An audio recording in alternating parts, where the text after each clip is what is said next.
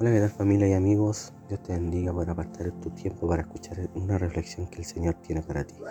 Contento estoy de poder compartir este mensaje contigo y estoy seguro de que el momento que tú lo escuches será de bendición. Y en esta hora quiero hablarte de, un gran personaje de la Biblia. Quiero compartirte sobre Elías, sobre el profeta Elías. Y antes de estos versículos que te voy a leer, quiero compartirte y ponerte un poquito en contexto de lo que estaba pasando. Eh, te lo haré lo más resumido posible. Y antes de esto había ocurrido tres hechos o escenas maravillosas en la vida de Elías. Yo lo usó enviando fuego del cielo para comprobar quién era el Dios verdadero. Después de esto Elías le corta la cabeza a 800 profetas. Y luego Elías ora porque había una sequía de tres años y medio y se hace llover. Y todo esto siendo usado por Dios. Luego de lo sucedido, le llega una carta de la reina de Israel, quejándose eh, por cortarle la cabeza a esos 800 profetas. Y aquí es donde viene el versículo, y te leo Primera de Reyes, en 19, del 2 al 4. Y dice, entonces, entonces Jezabel envió un mensajero a Elías para decirle, que los dioses me castiguen sin piedad si mañana esta hora no te he quitado la vida como tú se la quitaste a ellos. Elías asustó y huyó para ponerse a salvo. En otra versión ahí dice, eh, para salvar su vida.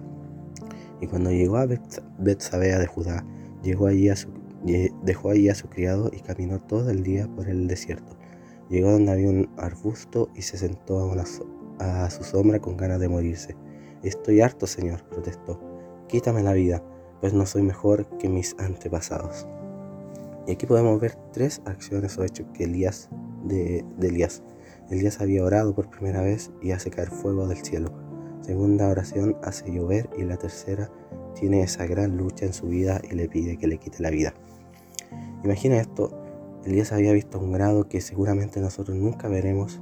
A Dios lo vio enviar fuego del cielo y lo vio hacer llover después de tres años y medio. Y cuando vino esa dificultad, ese mal tiempo, como quiera llamarlo, eh, toda su fe, toda su convicción se vio perturbada al grado de pedirle a Dios que le quite la vida. Y estoy seguro de que esto te ha pasado, te ha pasado muy seguido. Eh, vemos a Dios hacer grandes cosas en nuestra vida y de un momento a otro, por cualquier motivo o dificultad, ese mal tiempo nos hace olvidar la grandeza de Dios y nos enfocamos en esa realidad que nos trae conflicto. Y imagina, Elías no sabía de lo, no sabía de lo sobrenatural de Dios, Elías, Elías vivía lo sobrenatural de Dios. Elías sabía del poder de Dios, a él no le contaba la historia, él las provocaba. Y en el momento en el que el Señor malo estaba usando, una sola dificultad lo dejó en esa situación crítica y y le pedía que le quitara la vida. Pero sabes, quiero leerte otra parte de este mismo capítulo que es tremenda esta historia y me gusta mucho. Y para hacerte a que analicemos unas pequeñas cosas. Y Primera de Reyes 19 del 11 al 13, te voy a leer otra versión a la, distinta a la que leí en el, en el inicio. Y dice, el Señor le dijo, sal y ponte de pie delante de mí en la montaña. Mientras el día estaba de pie allí, el Señor pasó y un viento fuerte e impetuoso azotó la montaña. La ráfaga, fue, tan tremenda que las rocas se aflojaron, pero el Señor no estaba en el viento. Después del viento hubo un terremoto, pero el Señor no estaba en el terremoto. Pasado el terremoto hubo un incendio, pero el Señor no estaba en el incendio.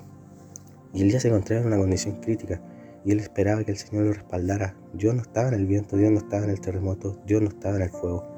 Y después del incendio hubo un suave susurro que un suave susurro. Cuando Elías lo oyó, se cubrió la cara con su manto. Salió y se, y se paró a la entrada de la cueva. Entonces una voz le dijo, ¿qué haces aquí, Elías?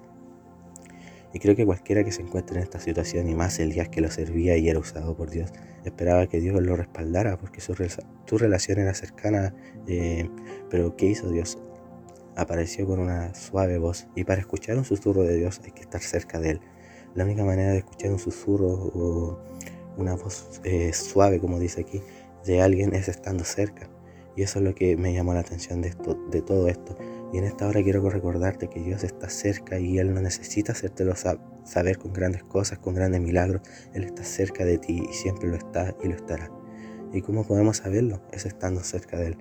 Y, cuando, y amigo, antes de, de saber qué hacer, es mucho más importante saber cómo estar en su presencia mientras queremos saber, o sea, siempre queremos saber nuestro llamado o qué nos toca hacer, pero aprendamos a estar primero en su presencia. Elías servía, era usado, pero lo que realmente importaba es que él estaba cerca de él.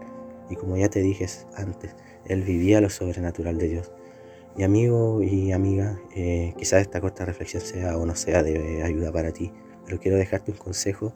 Si sirves o no a Dios en la iglesia, en tu casa o en tu trabajo, más importante, más importante es su tu relación con Él. Es, es, tu relación la que en los momentos difíciles te dará ese susurro de ánimo que necesitas. Esa palabra precisa que puede cambiar tu vida. Y sabes, nosotros tenemos una, una ventaja, una pequeña pero gran ventaja sobre Él, que tenemos al Espíritu Santo que, está con nosotros. Y si tenemos esa buena relación, esa relación cercana con Dios, el Espíritu Santo nos dará ese susurro, ese impulso de ánimo que necesitamos en los tiempos difíciles. Y amigo, espero que esta, que esta reflexión te haya servido y cuando yo la escuché y lo aprendí pude atesorarlo muy bien en mi vida y, y créeme que fue de mucha bendición para mí. Dios te bendiga amigo, gracias por tu tiempo, seguimos juntos.